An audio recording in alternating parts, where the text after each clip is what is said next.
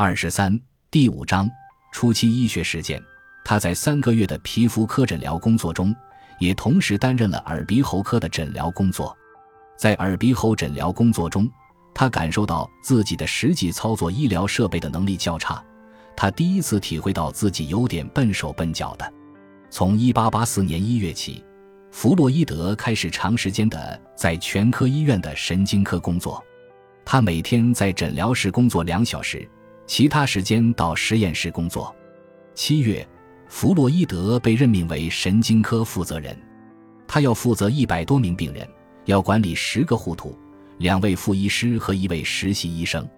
弗洛伊德在维也纳全科医院的三年工作期间，始终都以饱满的热情进行临床医疗实践和研究工作。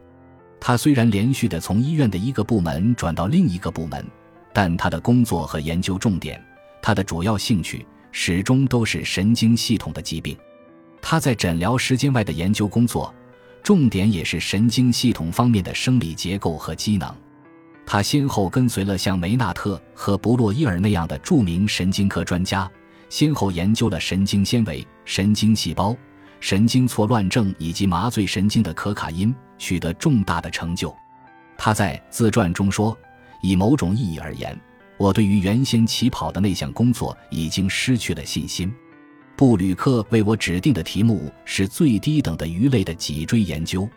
如今，我开始转向人类的神经中枢系统的研究。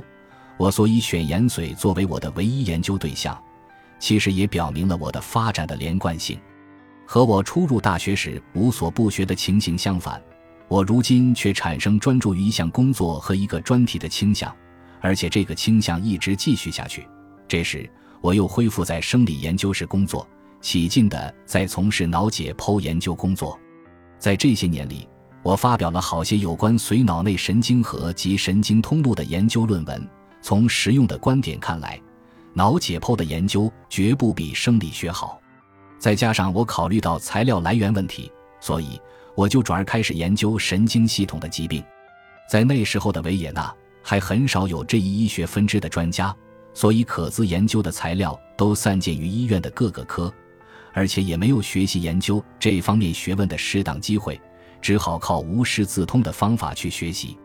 即使是不久前专门研究这方面的诺斯纳格，在其脑部位方面的著作中，也还不能把脑神经病理从别的医学分支之中分离出来。在第二年中，我还是继续担任住院医师的职务。我发表了不少有关神经病的临床观察报告。渐渐的。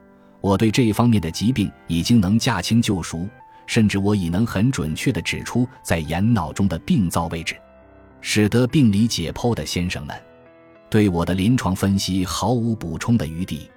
同时，我又是在维也纳第一个把诊断为急性多发性神经炎的病人送请病理解剖的人。见弗洛伊德著自传。从1882年到1885年，弗洛伊德在初期医学实践中。对人类神经系统的疾病有了特别深刻的认识，取得了初步的研究成果。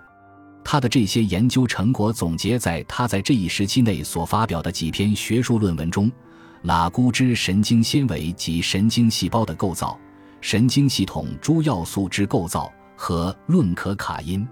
神经衰弱，如同其他神经系统疾病一样，可以使人的精神萎靡不振。而可卡因可以振奋人的精神。弗洛伊德曾经亲自服用可卡因，检验可卡因对人的神经系统所起的振奋作用。他在一封给玛莎的信中说：“在我最近患神经衰弱症时，我再次服用可可 （coca）。可卡因就是用可可树叶提炼出来的有机盐基，一般在医学上用作局部麻醉用，而很少量的药剂就可以给我提神，达到很兴奋的程度。”我现在就是正在收集关于这个富有魔力的物质的资料。与此同时，弗洛伊德向一位年轻眼科医生建议用可卡因作为眼科手术的麻醉药。不久，他得知他的另一位朋友眼科医生卡尔·科勒已经成功的把可卡因用作眼科手术的麻醉剂。接着，弗洛伊德又发现可卡因可以使人上瘾，就像吗啡可以使人上瘾那样。当弗洛伊德发现他的朋友弗莱舍尔因右手手术而上了吗啡瘾的时候，他建议弗莱舍尔用可卡因治疗。果然，弗莱舍尔服用可卡因后立即断了吗啡瘾。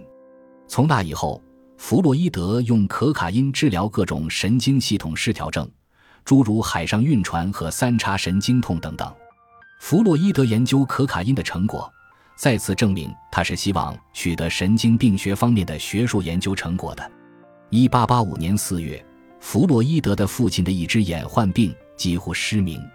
弗洛伊德同他的同事眼科医生科勒一起去诊断，他们诊断的结果是青光眼。第二天，弗洛伊德请另一位更有经验的眼科医生科尼斯坦给他爸爸的青光眼动手术，手术是很成功的。弗洛伊德。科勒和科尼斯坦三人都是应用可卡因的先驱。弗洛伊德为自己能与同事们一起使用可卡因给患病的父亲做成功的眼科手术而高兴。由于弗洛伊德在神经系统疾病方面的研究和治疗已经取得了显著的成果，1885年春天，弗洛伊德被任命为维也纳大学医学院神经病理学讲师。根据德国和奥地利大学的规定。弗洛伊德所担任的只是无报酬的讲师职务，这种职务的讲师无权参加系里召集的会议，也不付给工资，他只能为一些医学系班级主持供学生选修的专题。任这一职务的教师虽然没有报酬，但往往很受尊敬，因为一般说来，只有在某些方面有所专长的学者才有资格任这种职务，而且只要任这一职务。就意味着不久的将来有晋升为副教授或教授的希望。这次弗洛伊德之所以能获得这项荣誉职务，主要是由于他个人在神经系统病理学方面的卓越成果，同时也由于布吕克教授、梅纳特教授及诺斯纳格教授的推荐。布吕克教授在写给医学院的推荐信中写道：“弗洛伊德医生写的关于显微镜解剖学论文已被公认为优秀的成果。”我很了解他的工作，我准备签署任何一个关于推荐他的申请书。布吕克教授还写道：“弗洛伊德医生是受过良好教育的人，他有严正和沉着的性格。他在神经解剖学方面是一位优秀工作者。他具有高度的技巧、敏锐的目光、透彻的知识和细腻的推导方法，以及表现出高度组织能力的写作手法。他的发现得到了公认。”他的演讲风格是透彻明确的，在他身上，科学研究人员的品质同优秀教师的品质高度的结合在一起。在讨论任命弗洛伊德讲师职务的会上，终于以二十一比一的压倒多数通过了弗洛伊德的任命状。到一八八五年二月为止，弗洛伊德在维也纳全科医院神经病科工作了十四个月。全科医院院长通知他说。神经病科主任希望他离开那里，这显然是弗洛伊德与这位神经病科主任的矛盾的表面化和尖锐化。在此以前，神经病科主任舒尔兹一直与弗洛伊德问意见。舒尔兹是一位心地狭窄、无所作为的医生，他不希望弗洛伊德长期留在神经病科，因为他看到弗洛伊德在神经病方面的研究成果不利于巩固他自己的主任职位。他们俩的矛盾早已传遍医院，这次决定把弗洛伊德调走。弗洛伊德曾提出强烈抗议，但无济于事。1885年3月，弗洛伊德满怀怨恨转入该院眼科，在这里他工作了三个月。六月，他转入皮肤科。在未转入皮肤科以前，奥白尔斯泰纳请他到维也纳郊外的奥博尔道柏林兼任私人精神病院的临时代理医师。这样，他可以稍微增加他的收入。这里的负责人是莱德斯道尔夫教授。弗洛伊德很喜欢这里的工作，也很喜欢这里的周围环境。这里有优美的山区和森林。这个私人精神病院实际上是一个疗养院，院内有六十个病人，其中就有拿破仑三世的皇后玛丽·路易斯的儿子，他患有严重的发狂症。正当弗洛伊德征求玛莎的意见，准备选择这个地方作为他的未来的家庭的所在地的时候，弗洛伊德接到了赴法深造的通知。我们将会看到，这是弗洛伊德从事医学生涯后的又一个新转折点。这意味着，弗洛伊德一生的主要奋斗目标——研究神经病和精神分析的事业正式开始了。这是发生在一八八五年秋。感谢您的收听，本集已经播讲完毕。喜欢请订阅专辑，关注主播主页，更多精彩内容等着你。